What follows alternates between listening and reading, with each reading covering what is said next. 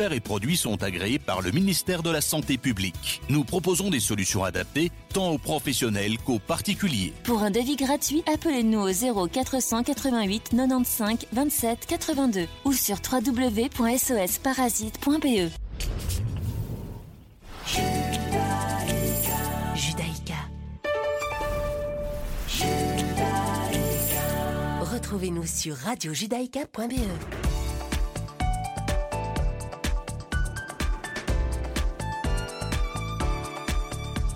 Bonjour à toutes et à tous, vous êtes bien sur Radio Judaïka, il est 17h et c'est l'heure de vos informations de ce mercredi 13 avril 2022. Le ministre de la Sécurité publique Omer Barlev a menacé hier d'intensifier les opérations militaires en, Judée-Samarie si la vague de terreur palestinienne persiste. L'État d'Israël et ses forces de sécurité, y compris la police israélienne, vous poursuivront où que vous soyez jour et nuit et vous atteindront. C'est ce qu'a déclaré Omer Barlev, dont le ministère est en charge de la police. Il a également affirmé que, tout comme ces derniers jours, des forces de la police de Tzal et du Shin Bet ont opéré dans les camps de réfugiés de Jenin. Nous continuerons à contrer le terrorisme d'un point, ferme et nous n'hésiterons pas à nous lancer dans des opérations militaires encore plus étendues à Jenin et partout où se trouve un foyer de terrorisme. Ne nous tentez pas. C'est ce qu'a prévenu le ministre de la Sécurité Omer Barlev.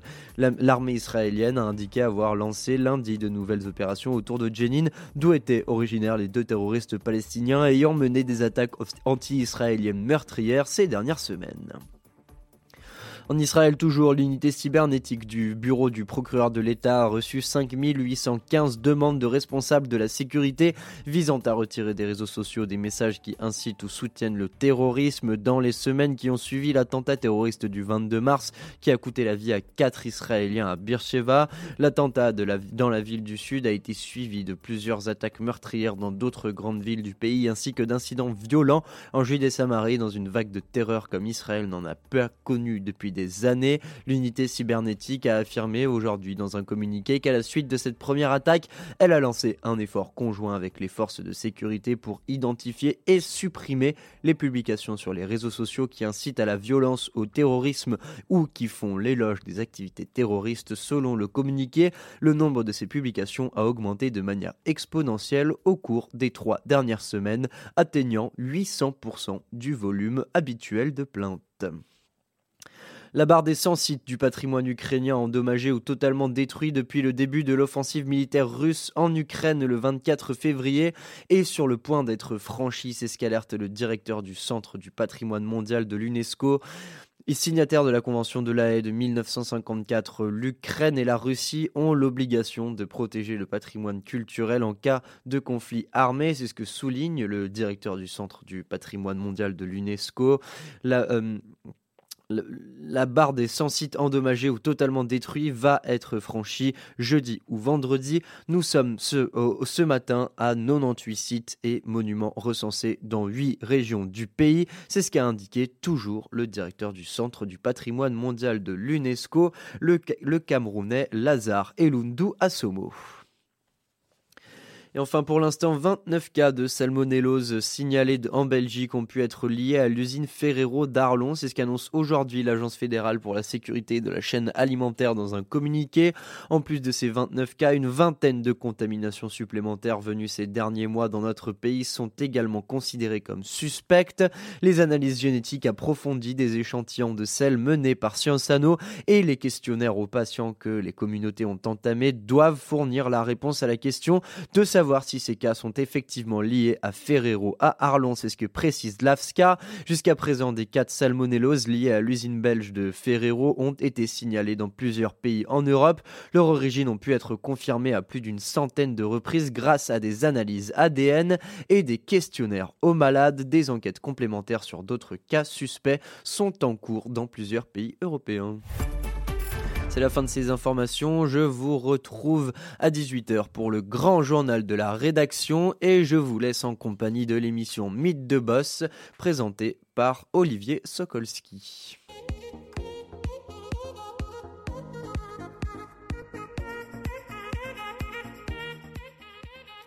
Bonjour à toutes et bonjour à tous. Bonjour Serge. Bonjour. Ravi d'être à vos côtés aujourd'hui. Nous allons nous plonger dans un double univers. Un univers juridique, un univers sportif et plus particulièrement, on va parler de football et de euh, de droit, de justice. On a un, un, un invité, à mon avis, assez euh, assez prolifique, qui va qui va avec qui on va on va bien s'amuser. Nous avons le plaisir de recevoir Daniel Sprotels euh, sur Judaïka. Bonjour Daniel. Bonjour. Alors je dis Daniel, je vous appelle comment? Maître Sprotels, Daniel Sprotels, Maître. Dan, Dani, parce qu'on l'appelle aussi Dani, Serge. En réalité, quand on ne dit pas Maître Sprotels, si on me connaît un peu, c'est d'office Dany. Donc n'hésitez pas, Dany.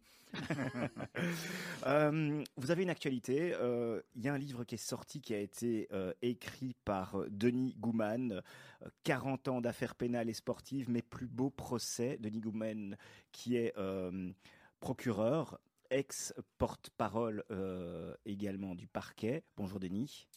Bonjour à tous. Voilà, on, on va se tenir à carreau, non aujourd'hui? Oui, aujourd'hui, on peut, on peut rien dire, on peut rien faire de mal. On- on- ce que je propose, c'est une tradition dans l'émission. On va d'abord se plonger dans, dans, ben, un petit peu le, le parcours euh, de, de notre invité, Daniel Sprotels.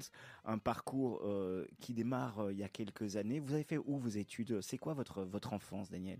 Alors, mon enfance se déroule à Anderlecht, euh, à l'ombre du, du parc Astrid, puisque je suis, je suis à quelques centaines de mètres du stade. Et j'ai vécu toute mon enfance à Anderlecht. Euh, ensuite, j'ai fait mes humanités euh, dans une école qui s'appelait l'Athénée Joseph Bracobs, qui se trouvait aux abattoirs. C'était pas le quartier le plus élégant de la capitale. Et puis, je suis rentré en droit. Euh, C'était euh, un choix euh, délibéré, un choix qui, venait du cœur ou vous auriez aimé, rêvé de faire une carrière de joueur de foot? Parce que je sens que, enfin, on le sait, hein, c'est pas un secret. vous avez un amour inconditionnel pour, pour le ballon?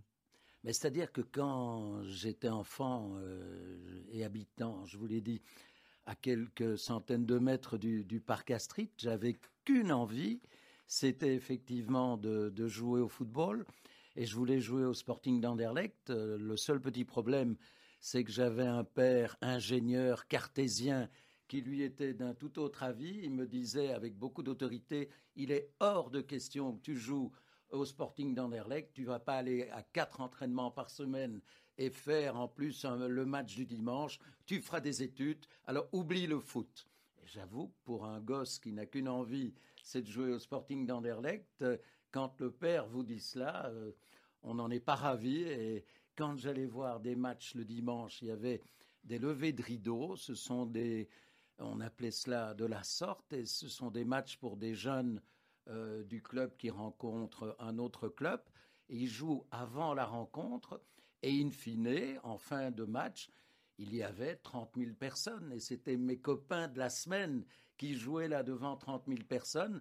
Alors quand il y en avait un de mes potes qui, qui marquait un goal, euh, je voyais l'enthousiasme du public, et moi j'avais les larmes aux yeux parce que je ne pouvais pas avoir cette chance-là. On, on parle du parcours. Qu'est-ce qui vous a poussé finalement vers le droit? Pourquoi avoir choisi euh, le droit? Euh, On a bien compris, votre papa euh, rêvait de, vous enfin rêvait au, travers de vous que vous fassiez de, belles et, et des longues études. Pourquoi le droit? Alors c'est très peu, très peu glorieux mon choix du droit, puisque j'étais en latin mathématiques et j'étais extrêmement faible en mathématiques. Alors, à partir du moment où j'ai terminé mes humanités, il était hors de question de pouvoir faire ce que je considérais comme de très belles études, Solvay en l'occurrence, ou, les sciences économiques. Alors un jour, je suis au club de tennis et le meilleur joueur du club, qui précisément avait fait Solvay, me dit sur un ton un peu condescendant Et alors, Sprutels, qu'est-ce que tu fais dans 15 jours? Parce que c'est la rentrée universitaire. Et je lui dis qu'effectivement, je suis assez mal en point, puisque ma faiblesse en mathématiques m'empêche de faire Solvay et d'autres études de ce type. Et il me dit, mais écoute, il n'y a, pas- y a pas à hésiter, fais le droit. T'es faible en maths, ça n'aura aucune importance. Et en plus de cela, ça offre des débouchés. Tu peux devenir avocat, tu peux être magistrat, tu peux travailler dans le privé. Je rentre à la maison et je dis à mon père, qui me pose d'abord une question. T'as bien joué cet après-midi? Parce qu'au tennis, il était très soucieux de ma petite carrière. Et je dis à mon père, j'ai pas joué aujourd'hui parce qu'en réalité, je sais ce que je vais faire. Je vais faire le droit. Il était assez surpris. Et voilà, de manière très peu glorieuse, comment j'ai choisi le droit. Seul le résultat compte quelque part. Donc vous êtes sorti du droit, euh, vous sortez, vous faites votre droit à, à Bruxelles donc. Euh, Qu'est-ce qui se passe après? Comment est-ce que vous enclenchez dans, dans la vie professionnelle? Alors, euh, quand vous sortez euh, de vos études de droit et que vous entrez au barreau, il y a un choix à faire. C'est trouver un patron. J'avoue que je ne connaissais strictement aucun avocat, j'avais aucun contact avec euh, ce, monde des avocats. Et je reçois un coup de fil d'une amie qui me dit, je connais un avocat qui, en réalité, est stagiaire dans un cabinet, mais il rentre en Israël parce que il y a beaucoup de problèmes là-bas et il veut être dans, dans son pays d'origine, donc il quitte le cabinet. Tu pourrais peut-être essayer d'y entrer. Euh, je demande le nom du, du patron en question. Je ne connaissais pas du tout. Il s'appelait Xavier Magnier. Et je ne sais pas pourquoi, j'imaginais un personnage. euh, je, je me souviens, je suis dans la salle d'attente et je m'attends à voir arriver un monsieur bedonnant, dégarni, euh, vieillissant, et j'entends le bruit d'une corvette qui vrombit. euh, et je vois sortir de la voiture un personnage un peu style euh, Kennedy. C'était Xavier Magnier et c'était le début de mon histoire au barreau. Et dans le pénal. Et dans le pénal, bien sûr. Voilà, qui est, qui est une des, enfin, qui est votre spécialité. Deux spécialités, le, le pénal et le droit du sport. Voilà. Et vous êtes directement parti justement dans le pénal parce qu'il faut être déjà, faut avoir une, une- une certaine inclinaison pour les affaires particulières pour aller pour être pénaliste. Ah non, Euh, mais c'est ce que je voulais faire parce que j'étais peut-être pas spécialement attiré par le droit quand je suis rentré à l'université, mais à partir de la troisième année, en première licence, j'ai commencé à fréquenter le palais pour écouter euh, des, plaidoiries. Et alors là, j'ai suivi les grands ténors de l'époque, euh, Maître Maude de Rade, Guy François, Guy Delfosse, Éric Vorgone. Et là, c'était le coup de foudre total. Je savais que c'est cela que je voulais faire. Et c'était quoi qui vous passionnait là-dedans? C'était le côté de la défense ou, ou, ou, bien c'était le côté euh, quelque part théâtral de la, de la, de la performance? C'était peut-être lié. euh, C'était la défense. J'ai jamais envisagé euh, une seconde d'être euh, magistrat. J'ai toujours eu envie d'être avocat, défendre. Et effectivement, peut-être que la théâtralité me séduisait un peu. Et immédiatement, j'ai senti que c'était ce que je voulais faire. Maître Magnier est connu pour son éloquence. C'est vrai qu'il s'exprime, c'est un, un- acteur euh, quand il est, devant une cour. Comment est-ce qu'on fait à l'époque euh, pour suivre cette lignée? Parce que vous êtes aussi aujourd'hui connu et reconnu pour cette qualité. Alors, il faut savoir que quand on entrait au cabinet Manier, vous n'aviez pas tellement le choix quant à l'évolution au sein du cabinet. Il vous disait, maintenant, tu es dans mon cabinet, tu dois évidemment participer aux exercices euh, euh, de plaidoirie, au concours d'éloquence. Et immédiatement, je me suis retrouvé dans, dans ce schéma. Il m'a dit, tu dois présenter les prix Lejeune et Janson. Après ça, euh, le prix de la francophonie à Marseille. Et, c'était un chemin qui était presque évident chez lui. Donc il, re- il reconnaissait vraiment l'importance de cette, cette partie éloquence qui, qui, quelque part, elle, ce côté théâtral qu'on peut retrouver dans, dans un procès, Ah, dans je une crois cour. que Xavier était euh, un des avocats qui symbolisait le mieux cette, euh, cet aspect, euh, euh, ce goût de la belle plaidoirie. euh, il en était détenteur et ça a peut-être euh, joué un rôle en ce qui me concerne. Est-ce qu'aujourd'hui c'est encore comme ça ou c'est une valeur qui se perd quelque part au niveau du barreau? Alors, ça fait partie du livre euh, écrit avec euh, Denis Gouman.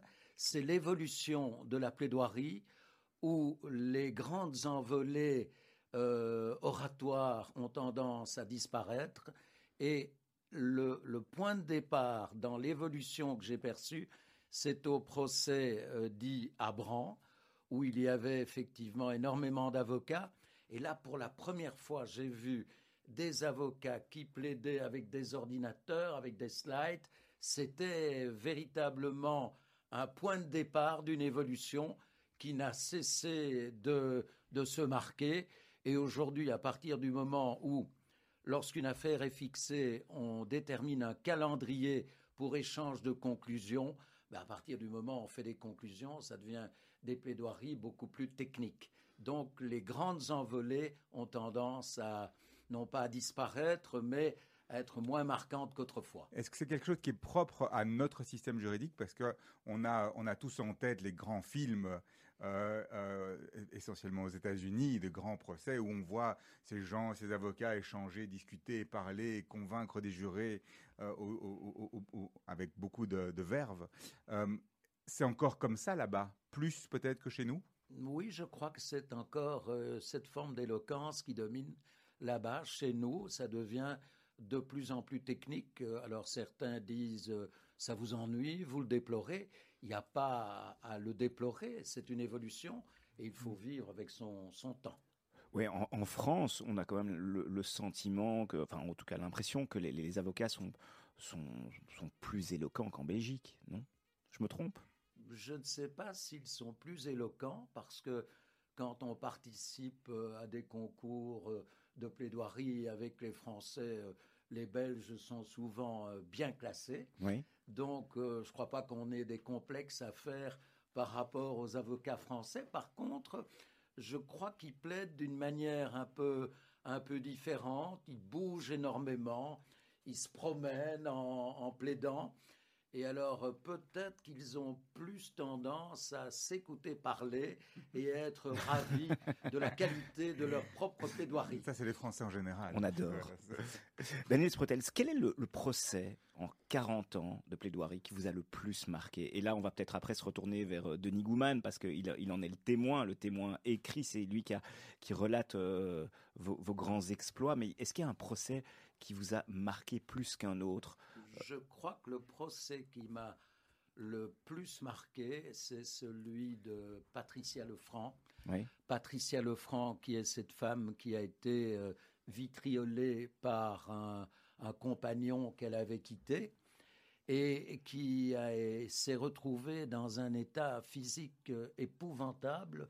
Il faut savoir qu'il avait d'abord jeté un premier jet de vitriol en se présentant chez elle et quand il a vu qu'elle n'était pas morte, mais qu'elle, telle une larve, elle se glissait littéralement sur le trottoir pour essayer d'appeler au, secours, il est revenu, il a jeté un deuxième euh, jet de vitriol.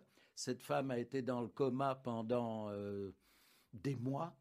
Et finalement, aujourd'hui, si je vous dis qu'elle a été opérée 114 fois, c'est vous dire dans quel état est cette femme et en quoi c'est un procès qui m'a tout particulièrement marqué, parce qu'habituellement à la cour d'assises, vous vivez des moments et des affaires qui sont extrêmement angoissantes, mais la victime n'est pas là.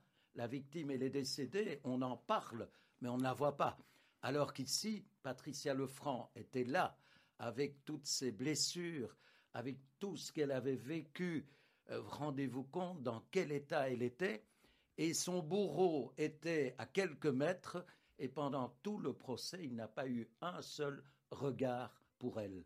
Et si vous me posez la question de savoir pourquoi c'est l'affaire qui m'a le plus marqué, parce que malgré ce qu'elle a vécu, malgré les souffrances horribles qui sont celles de Patricia Lefranc, elle n'est qu'empathie, gentillesse, attention, et quand vous la voyez, vous n'avez pas l'occasion de lui demander comment elle va parce qu'elle vous précède toujours. C'est elle qui va être soucieuse de savoir si vous allez bien.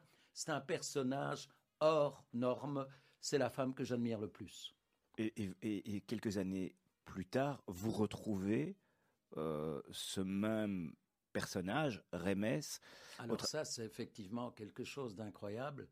Euh, Rémès était donc l'auteur euh, de, de, ses agissements à l'égard de Patricia Lefranc. Et, c'était absolument euh, au niveau de l'horreur, ce qu'on avait peut-être vu de, plus dramatique. Et puis quelques années plus tard, je suis appelé pour défendre euh, par une dame qui en réalité se constitue partie civile parce que le même Rémès, près de 15 ans plus tôt, avait tué son bébé et on s'est retrouvé là à nouveau, Rémès et moi. ce sont des moments absolument incroyables, mais je vous dirais que l'indifférence qu'il a manifestée à l'égard de Patricia Lefranc, elle fut la même à mon égard, il n'a pas eu l'air d'être surpris que ce soit le même avocat que celui de Patricia Lefranc, euh, absolument imperméable à ce genre de réaction. Là, vous, nous parlez d'un exemple d'un vous défendez la partie civile. Euh, vous avez défendu également ben, des, voilà, différents types de, criminels ou euh, et de personnages euh, peu recommandables. Il y en a un qui vous a marqué plus qu'un autre? Je crois qu'au niveau de, de, la défense de, de l'accusé, c'est le cas de Geneviève Lermite. Geneviève Lermite qui a tué ses cinq enfants. Donc là, une fois encore, on était au sommet de l'horreur. Mais la particularité, c'est que Geneviève Lermite, jusqu'à la veille des faits, était considérée comme la meilleure mère qui soit. Et elle avait fait appel à son psychiatre parce qu'elle était à ce point dans un état de dépression, dans un état de tristesse, qu'elle avait signalé à son psychiatre deux jours avant qu'en réalité elle voulait quitter ce monde avec ses cinq enfants. Le psychiatre n'a pas pu prendre connaissance ou en tout cas n'a pas eu le temps de réserver une suite à la demande, à l'appel au secours euh, de Geneviève Lermite. Et deux jours plus tard, elle a tué ses cinq enfants et elle a voulu suicider. C'est également un, procès qui m'a horriblement marqué parce que ça prouve combien on peut passer d'un statut, en l'occurrence celui de meilleure mère qui soit, et cela faisait l'unanimité. Tous les amis, tout le corps enseignant considérait que c'était une femme remarquable avec ses enfants et ça ne l'a pas empêché de commettre la pire des, le pire des méfaits. Denis Gouman, vous, comment vous avez fait pour, euh, pour arbitrer ce choix de Daniel Sprotels, euh, si je peux m'exprimer ainsi, euh, de, de, dossiers justement qui l'ont marqué? Bah, Tout d'abord, il y avait effectivement toute une série de procès.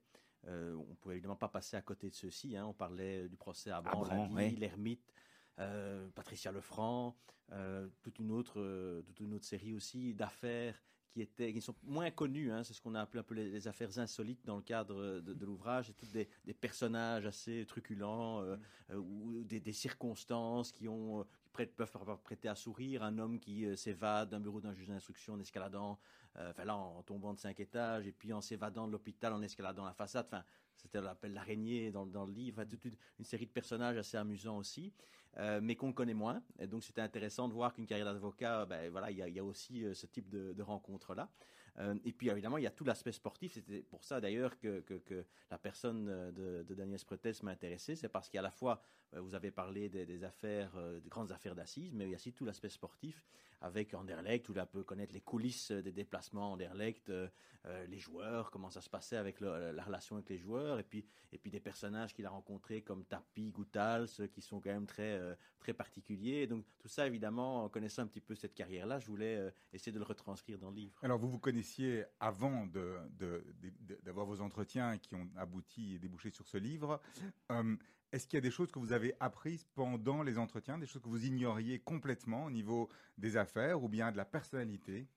Alors, euh, il y a évidemment, on, se connaît effectivement depuis un certain nombre d'années puisqu'on a été tous les deux d'abord au barreau et puis je l'ai rencontré, euh, on est devenus amis et on, a, sympathisé. Il m'a raconté lors de dîner euh, toute une série d'histoires. Donc il y a toute une série d'histoires, évidemment, je connaissais. Ça m'a donné envie de le partager avec le plus grand nombre. Et puis, alors, je vous ai parlé des insolites. Ça, c'est des affaires que je, ne connaissais pas.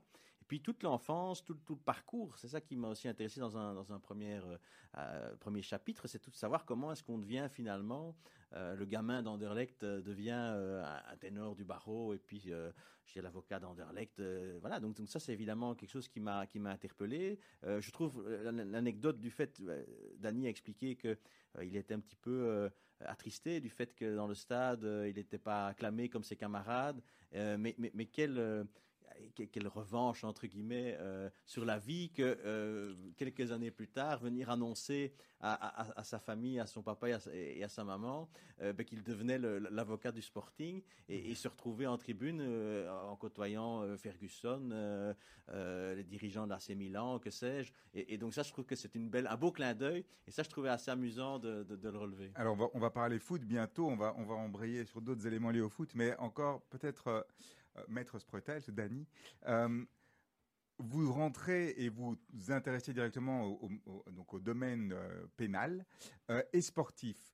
C'est quand même paradoxal, quelque part, au niveau sportif. Le, droit sportif, c'est quelque chose qui, à l'époque, était déjà très répandu et très logique, ou bien c'est un domaine qui était à faire? Pas du tout. À l'époque, le, droit du sport n'avait pas du tout euh, l'impact qu'il a aujourd'hui. Quand je suis devenu l'avocat d'Anderlecht, en réalité, il y avait très peu de cas euh, à, traiter. Et certainement pas, j'imagine, au niveau pénal ou au niveau, enfin, rarement au niveau pénal. Absolument pas. Et puis, progressivement, euh, le, droit du sport est, est, devenu une véritable discipline, une véritable discipline. Et là, le hasard a voulu que le fait d'être l'avocat d'Anderlecht me positionnait, disons, d'une façon peut-être plus avantageuse pour entrer dans ce domaine du droit du sport, parce que c'est pas évident. Euh, il suffit pas de dire je veux faire du droit du sport, mais là j'avais peut-être un soupçon de crédibilité en étant l'avocat d'Anderlecht. Et à partir de ce moment-là, j'ai eu la chance de traverser euh, en 40 ans euh, pratiquement toutes les grandes affaires du droit du sport en, matière de corruption. Ça a commencé avec euh, Watershed Standard. Après ça, j'ai fait euh, le, procès du Hazel. Après ça, j'ai fait euh, le chinois et les et la corruption. Donc, j'ai eu ce parcours finalement qui, qui s'est étalé sur une quarantaine d'années, mais vous avez posé la bonne question. Est-ce que le droit du sport était véritablement un droit qui était reconnu à l'époque, pas du tout. Et je vous dirais que c'est tellement vrai que dans la première affaire emblématique en droit du sport que j'ai traitée, c'était l'affaire euh, dite Watershed Standard, où on reprochait aux joueurs du Standard euh, de s'être laissé corrompre par les joueurs de Watershed. Je vous dirais que avoir accès au dossier, ce qui est l'élément essentiel dans un dossier pour le respect des droits de la défense, c'était presque considéré comme un cadeau que l'on vous faisait. On disait mais on n'a toujours pas, on n'a toujours pas le, dossier. Non non, mais vous allez le recevoir. Et on le recevait quelques jours avant l'audience. C'était proprement scandaleux, mais c'était ainsi que les choses se déroulaient dans le microcosme, bien entendu, des, juridictions de fédération. C'est évidemment pas comme ça devant un tribunal, mais à l'époque, tout était jugé par les fédérations. Et, alors, quel est le regard que vous portez justement sur ce milieu du sport et son évolution au fil des quelques 20-30 dernières années, où au début ça semblait être quelque chose de très noble, euh, avec beaucoup de respect mutuel chez tout le monde. Aujourd'hui, on a l'impression que c'est un peu le Far West, avec euh, des cas de corruption et des soupçons de ci, de ça, et des joueurs qui sont parfois à la limite euh, justement de ce qui pourrait se trouver devant les tribunaux.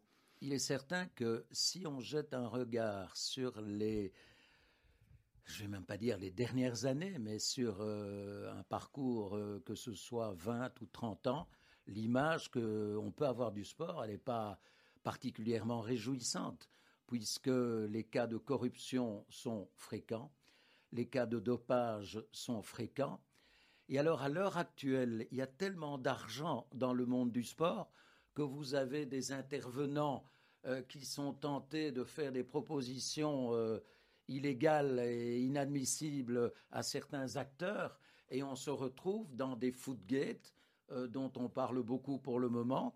Et si vous me posez la question quel est le regard que je pose sur le sport, il n'est pas extrêmement réjouissant parce que je trouve qu'il y a beaucoup de dérives et on peut espérer que ces grandes enquêtes qui ont lieu à l'heure actuelle vont peut-être permettre, je dis peut-être, d'assainir ce microcosme et que des choses qui étaient considérées comme, entre guillemets, normales euh, il y a de nombreuses années, ne vont plus l'être, ne vont plus être banalisées. Daniel Sprotels, on va se retrouver dans quelques instants parce qu'on a encore plein de questions à vous poser. On va y revenir justement à, ces affaires sportives. Euh, on vous avait demandé de, choisir euh, deux chansons. Il y avait sur un prélude de Bach de Moran ou la, la chanson de Christophe, la Dolce Vita. Choisissez quoi pour démarrer? Alors, en réalité, on peut peut-être démarrer par euh, euh, Morane. Morane, qui était une chanteuse, malheureusement, on doit employer l'imparfait, qui était une chanteuse qui avait une voix absolument fantastique, qui faisait la fierté de toute la Belgique. Et là, on n'avait pas à être ennuyé d'être belge quand on allait en France sur les plateaux. Elle a une voix fantastique. Et je trouve que cette chanson, le prélude de Bach, met magnifiquement en évidence tout son talent. Lorsque j'entends ce prélude de Bach par Glenn Gould, ma raison s'envole vers le port du Havre et les baraques et les cargos lourds que l'on rafistole. Et les torchères, les grues patraques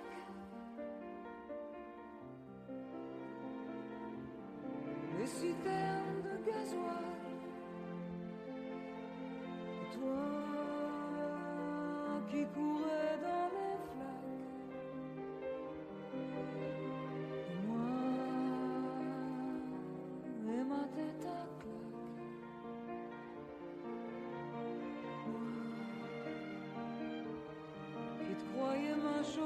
ma bestiole.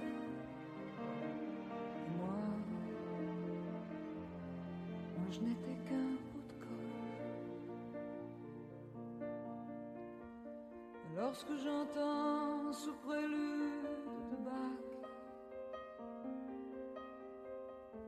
par Glenn Gould, ma raison s'envole.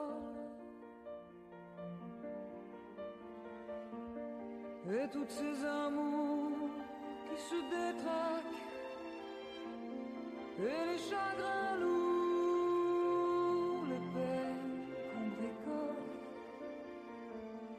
Et toutes mes erreurs de zodiaque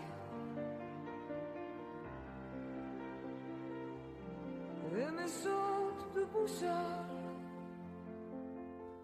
Et toi,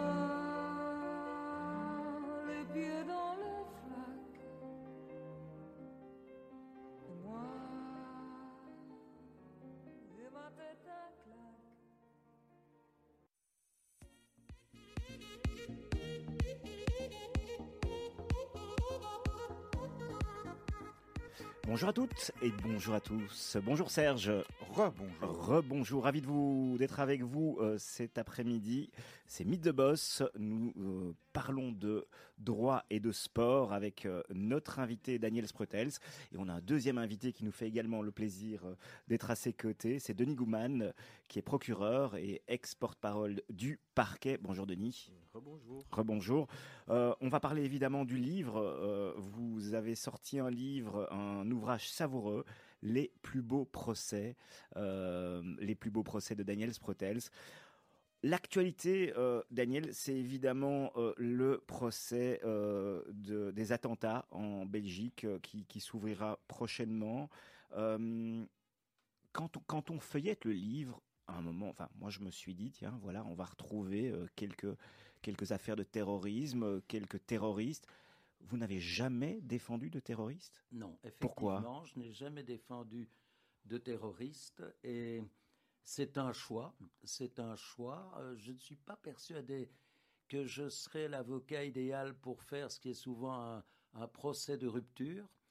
Il y a une deuxième raison, c'est que ce sont des procès qui sont totalement chronophages. On parle maintenant d'un procès qui va durer peut-être une petite année.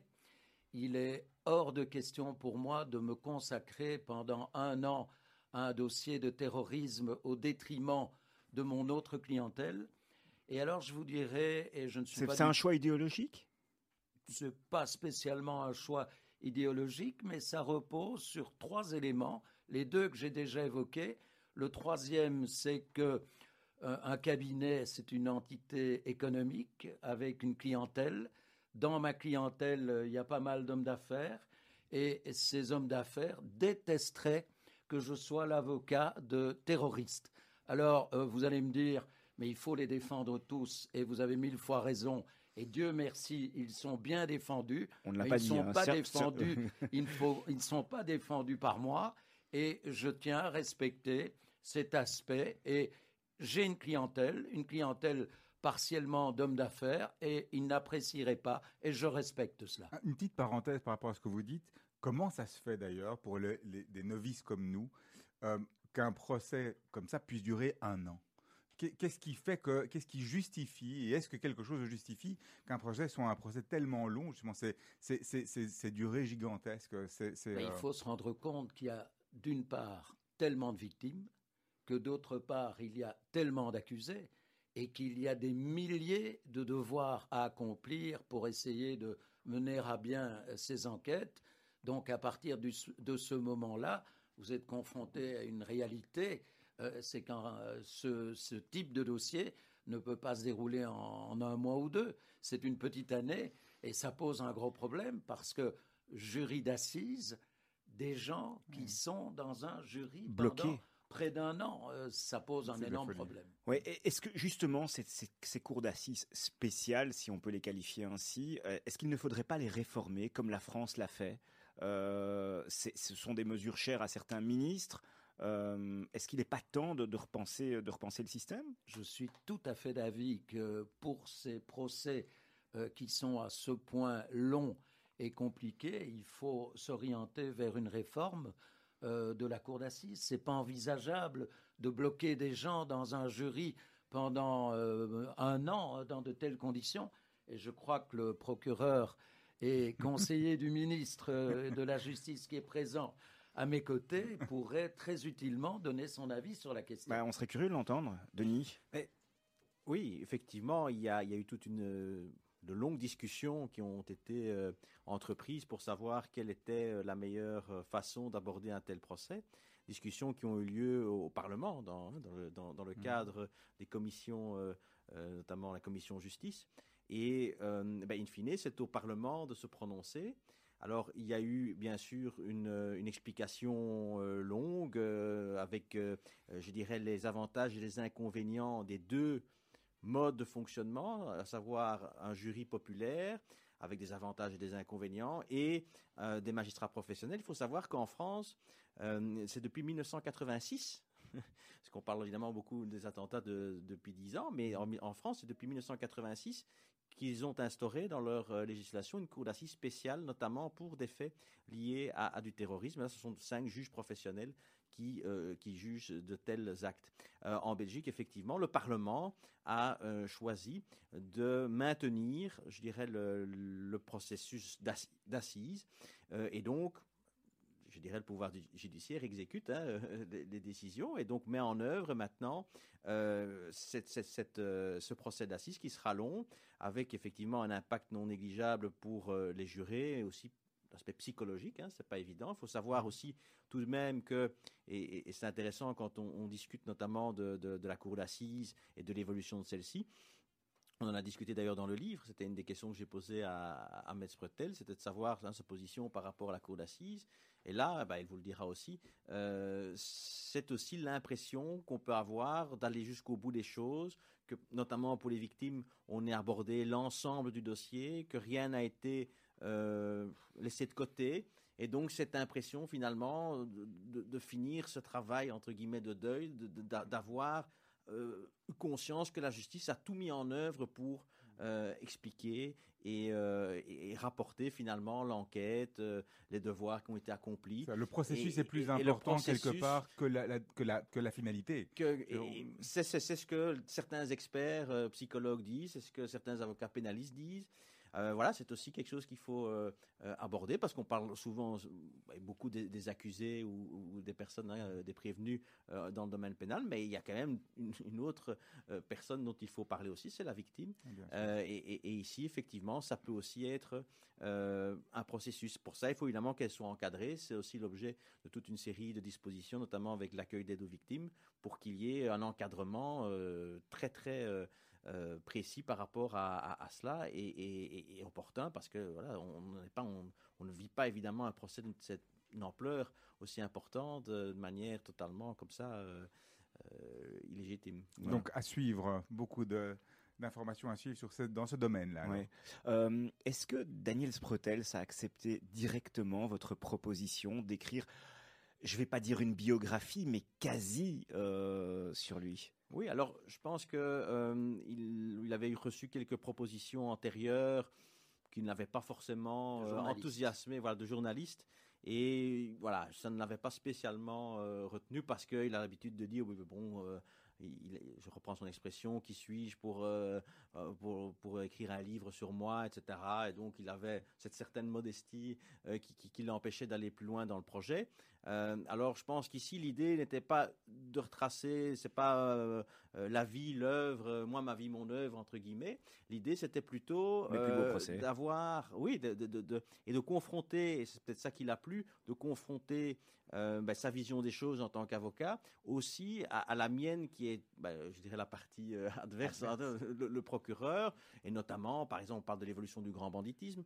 J'en ai un exemple avec notamment le dossier Abran, mais où finalement, quand euh, Dany me parle de bandit d'honneur, etc., moi je lui pose la question de savoir, oui, mais est-ce que ce sont euh, deux termes qui vont bien ensemble? Est-ce est- qu'on peut vraiment parler de ça? Parce qu'on parle, parce qu'il parle d'une certaine truculence, de, de, de, de, de mafieux ou de, ou de hein, je dis ça, on, on voit un petit peu les totons flingueurs. Hein, ça, mais d'un autre côté, ce sont quand même des gens, ce sont voilà, ce sont quand même des gens qui, qui ont commis des braquages, parfois euh, avec des morts à la clé. Euh, et, et- et donc, ok, c'est peut-être assez euh, savoureux, on va dire, mais n'empêche que euh, il y a quand même des, aussi des, des- des victimes. Et, et donc, c'est un peu, on part dans un échange comme celui-là ou, voilà, ou sur d'autres sujets. Donc c'est ça qui vous a convaincu, Maître Sprotel C'était le fait d'avoir en face à vous un juriste et pas un journaliste? Oui, je trouvais que la démarche était tout à fait différente dans la mesure où si c'est un journaliste, il va me proposer d'écrire un, un bouquin sur moi, sur ma carrière. J'étais pas sensible à l'idée, ça faisait un peu groupie qui raconte sur quelqu'un qu'il a choisi. Je n'avais pas du tout envie de cela. Par contre, quand un procureur euh, me dit euh, j'ai une idée, ça m'intéresserait d'écrire un bouquin sur ce que tu as vécu, c'était une toute autre démarche. C'était plus un bouquin de groupie, c'était un bouquin d'un témoin avec un avis bien tranché qui était parfois tout à fait différent du mien. Et qui était face à vous de temps en temps. Bien sûr, bien sûr. C'est la fameuse groupie du pénaliste.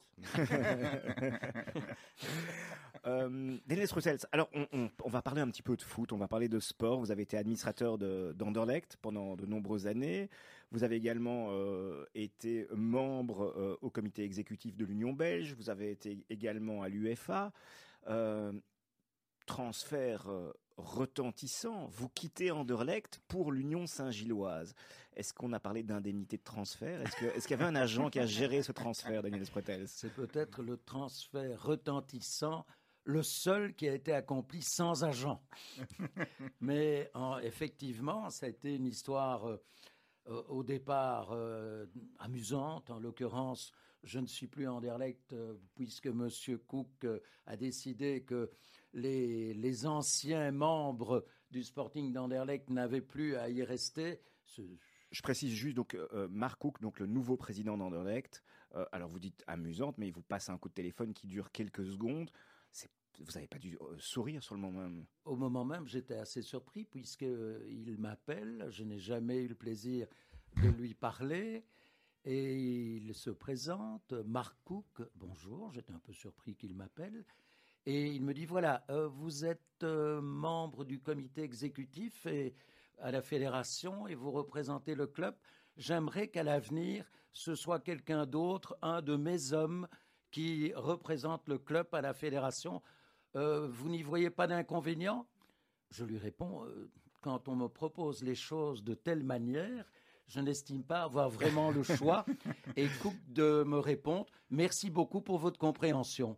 Et c'était terminé, l'entretien avait duré une minute trente. Par contre, l'histoire était revenue à un journaliste euh, et immédiatement, grand article dans la DH, euh, on ne parlait plus que de la minute trente de Sprutels. C'était le- l'article qui avait été le plus suivi de la semaine. Et alors tous les gens avaient presque un sentiment de pitié à mon égard. Partout où j'allais, c'était toujours la même chose. Maître Sprutels, c'est quand même terrible ce qui vous arrive, n'est-ce pas? Quand on voit comment il vous traite, je vous assure qu'à la fin, je ne supportais plus ces commentaires qui étaient pourtant bienveillants et gentils. Et alors, quand l'Union euh, m'a demandé de venir euh, au club pour en devenir administrateur, là, c'était un autre registre. C'est tout le monde qui me félicitait et qui me disait magnifique que vous soyez à l'Union Saint-Gilloise. J'étais ravi que le commentaire échangé, il n'y avait plus de pitié à mon égard. C'est Daniel Sprotels qui sourit. Exactement, comme l'Union. Voilà. Euh, le Football Gate, ça va provoquer un cataclysme dans, dans- dans- en Belgique. Est-ce que c'est la fin de certains clubs, d'après vous, Daniel? Je ne suis pas certain que ce soit la fin de certains clubs. Je crois que ce Football Gate et les procès qui, qui vont apparaître à la suite de ces enquêtes vont faire en sorte que des attitudes qui étaient banalisées dans le passé ne le seront plus. Recevoir des cadeaux comme on en recevait euh, dans le passé, je crois que maintenant on se rendra compte que c'est pas normal de recevoir des cadeaux importants, euh, des montres qui coûtent très cher. Dans le monde des affaires, on recevait une, une caisse de champagne à la fin de l'année. On trouvait que c'était normal. Dans le monde du foot, il y a tellement d'argent euh, qui apparaît dans ce monde que le type de cadeau euh, est différent. Je crois que ces pratiques-là vont effectivement disparaître. Par contre, puis-je affirmer que désormais, le, le monde du football sera manifestement euh, exclu euh, de certaines pratiques douteuses. Je n'oserais pas le dire. Où il y a de l'argent, il y a des tentations et il y a des problèmes. Vous êtes vous-même euh, indirectement impliqué. Vous êtes l'avocat d'Herman Van Holsbeek qui euh, a fait euh, quelques semaines euh, de prison. Euh, J'imagine que vous êtes soulagé de, de l'avoir euh, fait sortir. Euh, comment est-ce qu'on s'y prend pour, euh, pour, euh, pour prendre la défense d'Herman Van Holsbeek Euh, vous présentez les choses comme si c'était à ce point difficile euh, d'assumer la défense. C'est une question. Van Holsbeek, je ne vous rejoins pas euh, C'est une sur question ce terrain. Euh, Herman Van Holsbeek euh, conteste formellement certains faits qui sont mis à sa charge et c'est le rôle alors de l'avocat de ne négliger aucun effort pour euh, effectivement euh, faire apparaître la réalité euh, du dossier. Mais une nouvelle fois, la Belgique est pointée du doigt. On a parlé des affaires, on a parlé de l'affaire Watershey il y a, quelques années, dans les années 80. Le Ezel, où on n'en est pas sorti non plus grandi. Il y a l'affaire du Chinois, les paris truqués, euh, et j'en passe. Euh, J'ai l'impression que, que- la Belgique est une plaque tournante. Enfin, Est-ce qu'on est qu'on pourrait dire que la Belgique est une plaque tournante de la mafia euh, autour du foot? Je ne pense pas que la Belgique soit nécessairement une plaque tournante parce que ce problème de, de mafia qui interviennent dans le domaine du sport, vous le connaissez dans d'autres pays. Dans le monde du tennis, par exemple, il est évident que la mafia euh, joue un rôle non négligeable sur des paris quant aux victoires avec des joueurs ou des joueuses qui sont approchés. Donc je ne pense pas que la Belgique soit euh, plus que tout autre pays un, un carrefour des dérives mafieuses, mais il est certain que l'image internationale de la Belgique au niveau du football, elle est mauvaise. Et à l'UEFA, je peux vous dire que la Belgique est considérée comme un très mauvais élève. Moi, moi qui suis pas un spécialiste de football, Monsieur Serge. euh, est-ce est-ce que, est que ce qui se passe en Belgique, la- euh, et ce qui va se passer en termes de réglementation euh, existe déjà a- ailleurs, dans d'autres pays? Et est-ce qu'on pour- est-ce qu'on s'in- on peut s'inspirer de ce qui est fait ailleurs pour que ce soit plus propre? Mais je crois que la première chose à faire, c'est de régler la question euh, du fonctionnement au niveau des transferts.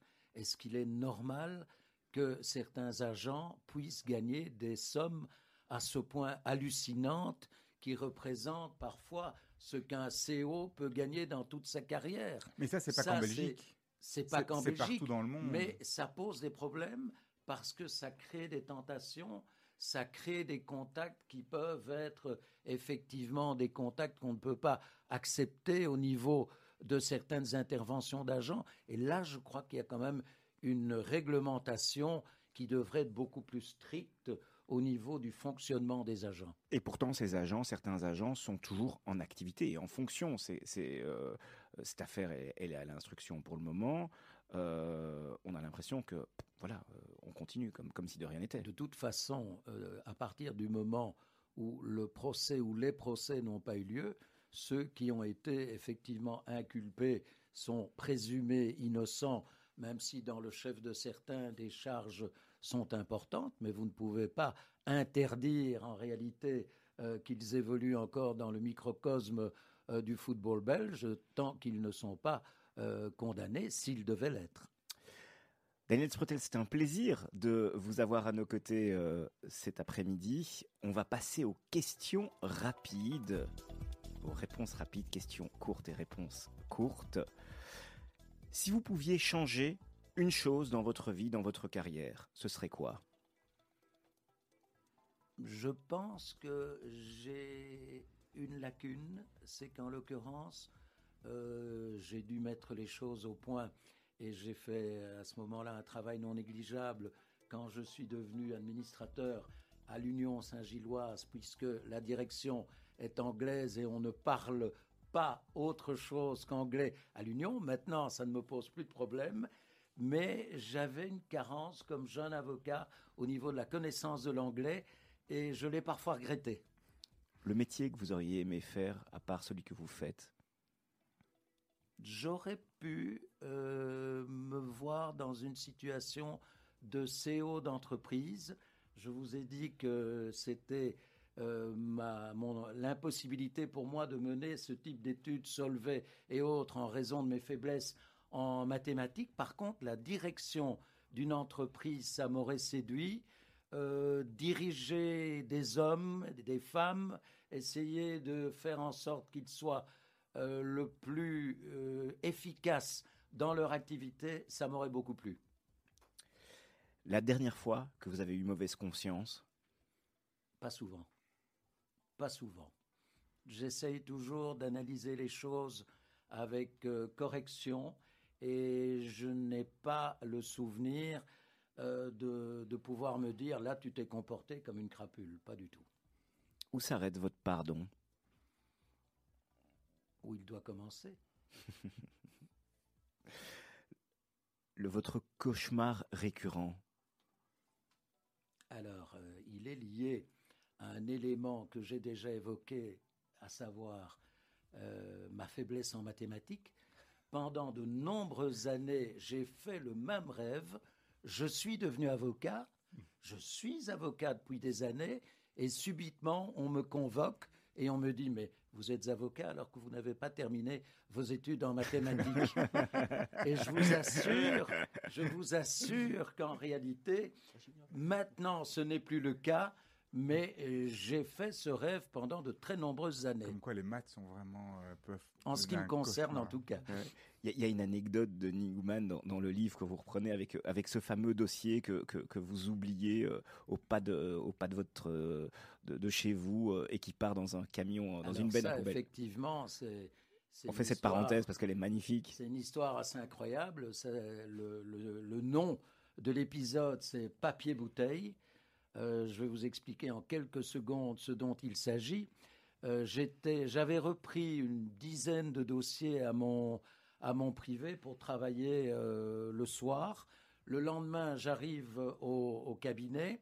Je dépose ce sac avec la dizaine de dossiers à même la façade, je sonne, la secrétaire m'ouvre la porte et me dit immédiatement Maître Pretels, venez vite, on vous appelle au téléphone.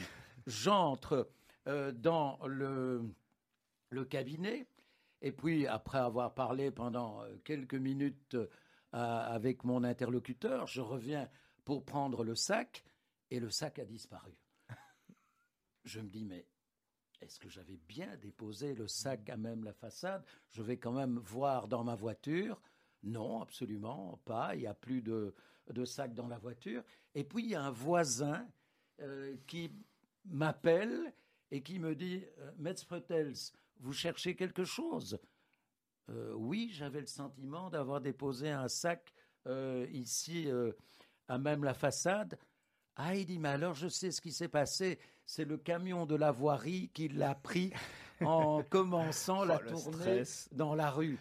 Alors là, c'était, je vous assure, l'horreur absolue. Il y avait, il y avait dans une dizaine de dossiers, il y avait un dossier dans lequel il y avait une reconnaissance de dette d'une comtesse pour une somme qui n'était pas négligeable. Je me vois dans, dans des problèmes insurmontables. J'appelle effectivement les services de la voirie pour euh, savoir quel était l'itinéraire de, de ce camion. Et on me dit, voilà quel est l'itinéraire. Je vous conseille d'aller à tel endroit où les camions déversent le contenu. Et compte tenu de l'itinéraire, dans 10 minutes, à mon avis, il sera là. Je vais à cet endroit et je ne vois pas venir le camion.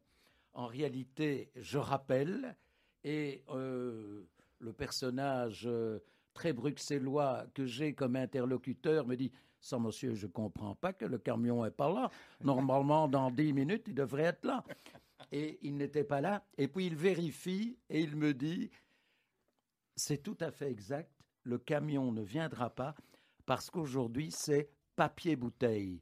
Je pose la question, ça veut dire quoi papier-bouteille Et il me dit, mais ça veut dire qu'aujourd'hui, c'était une collecte spéciale et ce n'est pas du tout à cet endroit-là que vous devez aller, mais vous devez vous rendre à Laken où vous allez peut-être pouvoir euh, constater que le camion est arrivé. J'ai pu suivre le camion après avoir connu l'itinéraire, arriver euh, au- à l'endroit où il déversait euh, tout ce qu'il y avait, des tonnes dans le camion. Il y a le chauffeur qui me dit, Monsieur, je ne sais pas ce que vous espérez, parce que si vous croyez retrouver vos sacs alors qu'il y a des tonnes dans mon camion, eh bien là, je ne sais pas ce que vous pouvez espérer, mais ne vous faites pas d'illusions. Et il y a celui qui était avec lui, qui était euh, dans le camion avec lui, qui dit à ce moment-là, j'ai peut-être une solution. On va lâcher par en dessous. J'avoue que je ne comprends rien à ce qu'il dit, et il m'explique que au lieu de faire le, schéma habituel, il y a également moyen d'ouvrir le camion en dessous, et comme mon, mon cabinet se trouvait en début de tournée, on a fait ce qu'il expliquait, lâcher par en dessous, et après un mètre. Vous êtes une petite ou une grande entreprise Vous êtes une association Vous désirez faire de la publicité sur notre antenne ou nos réseaux sociaux afin d'accroître votre visibilité Vous avez dès lors votre place sur Radio Judaïka. Appelez-nous au 02 648 18 59 ou envoyez-nous un email à secrétariat at radiojudaïka.be. Nous étudierons ensemble votre budget afin de trouver la meilleure solution. Radio Judaïka, depuis 40 ans, la radio de la communauté juive et de ses amis. L'Hort Belgique remercie le BNE Brit Europe et toutes les personnes qui ont participé à remplir notre camion destiné aux milliers de familles liées aux diverses écoles, lycées et centres de formation technologique de l'Hort en Ukraine. Merci pour eux. Le prochain camion partira dès qu'il sera plein. La nourriture et les médicaments sont nécessaires en priorité. Demandez la liste pour mieux cibler vos donations à info@hortbelgium.org. Le comité organisateur de Yom HaShoah 2022 vous prie d'assister à la cérémonie commémorative qui se tiendra au mémorial aux martyrs juifs de Belgique à Anderlecht le jeudi 28 avril à 18h précise. La cérémonie sera précédée de la lecture ininterrompue des noms des déportés et des résistants juifs assassinés partis vers Auschwitz depuis Malines et Drancy et qui débutera le mercredi 27 avril à 12h15 par celle de notre Premier ministre Alexander De. Inscription obligatoire à la lecture des noms et à la cérémonie par téléphone au 0475 351 053. Les Juifs d'Ukraine sont en danger. Ils ont besoin de nous, maintenant. Rejoignez la campagne d'urgence du Keren Ayesod et de l'Agence juive. Un clic pour sauver une vie. Faites un don. Toutes les infos sur Facebook et site du KH Belux et de Radio Judaïka.